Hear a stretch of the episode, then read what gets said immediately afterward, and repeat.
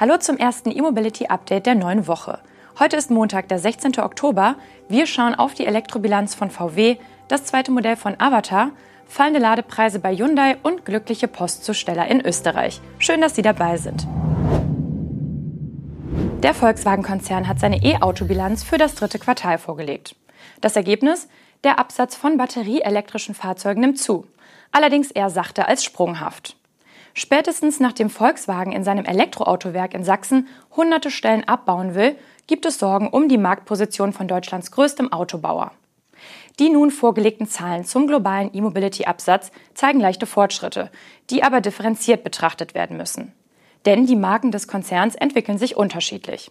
Doch zunächst das große Ganze. Volkswagen hat seine Auslieferungen von E-Autos in den ersten neun Monaten des Jahres um 45 Prozent gesteigert. Weltweit hat der Konzern in diesem Jahr rund 531.500 Strome abgesetzt. Der Elektroanteil an den Gesamtverkäufen stieg auf fast 8 Prozent, nach nur rund 6 Prozent im Vorjahreszeitraum. 64 Prozent seiner Elektroautos hat der Konzern übrigens in Europa ausgeliefert, 22 Prozent in China, 10 Prozent in den USA und 4 Prozent im Rest der Welt. Wenn wir auf das Abschneiden der einzelnen Marken schauen, ergibt sich folgendes Bild. Die Marke Volkswagen Pkw lieferte bis Ende September mit 273.000 Elektroautos etwas mehr als die Hälfte aller Stromer des Konzerns aus. Es folgen Audi mit 23% Konzernanteil und Skoda mit 10% Seat Cupra, Porsche und Volkswagen Nutzfahrzeuge lagen jeweils nur im mittleren einstelligen Bereich. Schaut man sich neben den absoluten Zahlen aber das Absatzwachstum der Marken an, so trennt sich die Spreu vom Weizen. So haben sich Seat Cupra, Audi und VW Nutzfahrzeuge in den ersten neun Monaten des Jahres stärker entwickelt. Dagegen schneiden VW Pkw und Porsche unterdurchschnittlich ab. Skoda trifft dagegen ziemlich genau das Konzernwachstum im E-Mobility-Bereich. Die fünf erfolgreichsten E-Modelle des VW-Konzerns waren das Duo VW ID4 und ID5, der VW ID3, der Audi Q4 e-tron und der Skoda Enyaq iV. Die Kombination aus Fastfood und Schnellladen ist eine bewährte Methode im E-Mobility-Umfeld, auch wenn sie nicht jeder Reisende mag. Jetzt wird eine weitere Kooperation zweier Akteure aus diesem Feld sichtbar. Shell hat nämlich mit dem Aufbau von HPC-Säulen bei Kentucky Fried Chicken in Deutschland begonnen. Geplant sind Schnellladeparks an 23 KFC-Standorten, die sich in der Nähe von Autobahnen befinden. Bei KFC am Schiffenberger Weg in Gießen gingen jetzt die ersten dieser Ultraschnellladesäulen von Shell Recharge in Betrieb. Es handelt sich um Lader von Appetronic. An insgesamt sechs Ladepunkten können Kunden dort ihre E-Autos mit bis zu 300 kW aufladen. Shell und die Schnellimbisskette KFC bereiten den Aufbau von Ladeinfrastruktur in Deutschland seit Herbst 2022 vor. Konkret geht es um 120 HPC-Anschlüsse an 23 Standorten. Die chinesische Elektroautomarke Avatar hat die Produktion ihres zweiten Modells eingeläutet. Das Label gehört dem Autokonzern Chang'an und dem Batteriehersteller CATL.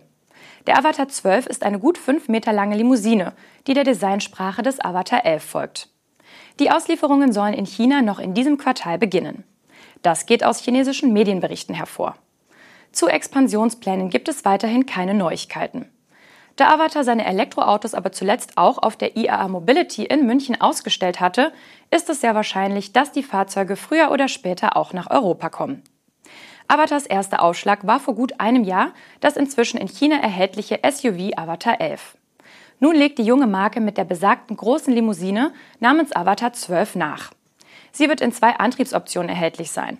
Mit Heckantrieb mit 230 kW Leistung oder als Allradmodell mit 425 kW Systemleistung.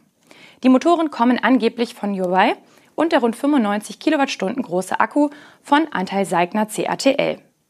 Die von Avatar eingesetzte 750 Volt Plattform teilen sich beide Modelle. Allerdings unterscheiden sich die E-Limousine und das E-SUV unter anderem bei der Batteriekapazität.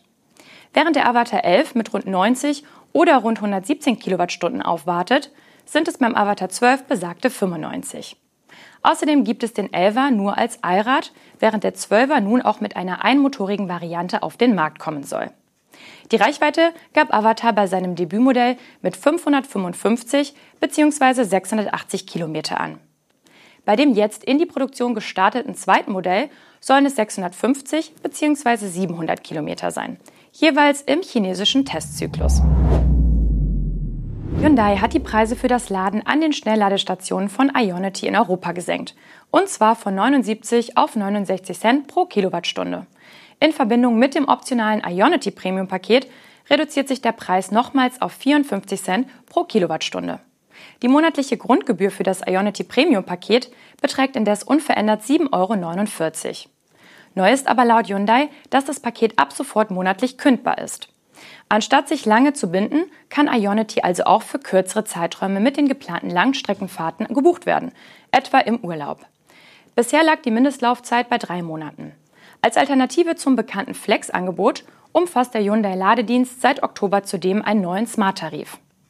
Bei einer monatlichen Grundgebühr von 4,99 Euro entfallen unter anderem die einmaligen Anmeldekosten sowie die Aktivierungsgebühr in Höhe von 59 Cent, die beim Start eines jeden Ladevorgangs fällig wird.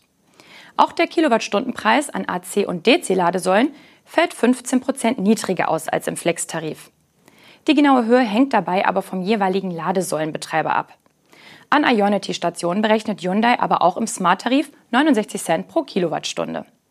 Charge My Hyundai kann beim Ioniq 6 und dem neuen Kona Elektro auch für Plug-and-Charge genutzt werden.